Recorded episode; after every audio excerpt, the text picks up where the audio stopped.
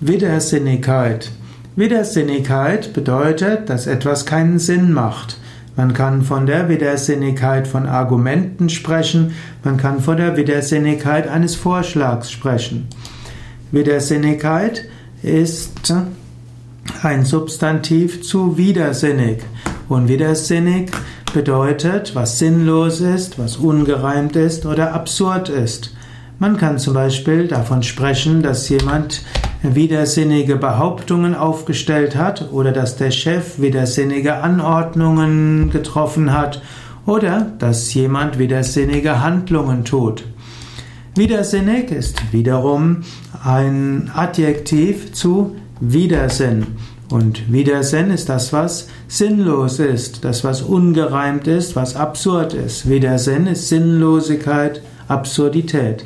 Man kann vor dem Widersinn eines Ausspruches sprechen und vom Widersinn einer Behauptung. Sei dir bewusst, vieles, was Menschen machen, ist widersinnig.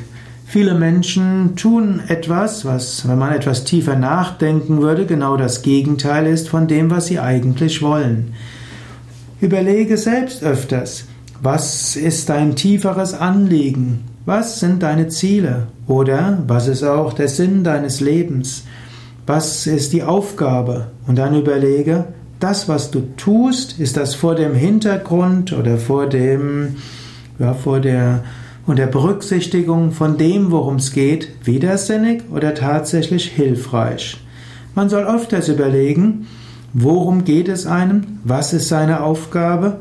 Wo soll es hinführen? Und dann kann man überlegen, das, was ich tue, widerspricht das dem? Ist es deshalb widersinnig? Oder ist es dafür gut?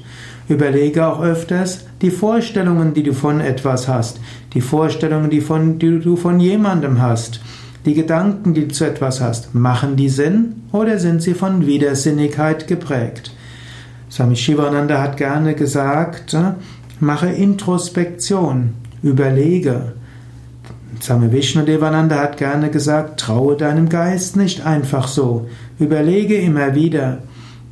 Natürlich, spirituelles Leben ist nicht nur Überlegen, aber Viveka, die Unterscheidungskraft, und Buddhi, die Vernunft und Urteilskraft, ist wichtig. Und dann erkennt man oft die Widersinnigkeit von manchem, was man tut, und die Widersinnigkeit von manchen Vorstellungen, die man hat. Und indem man das erkennt, gilt ja, Selbsterkenntnis ist der erste Schritt zur Besserung.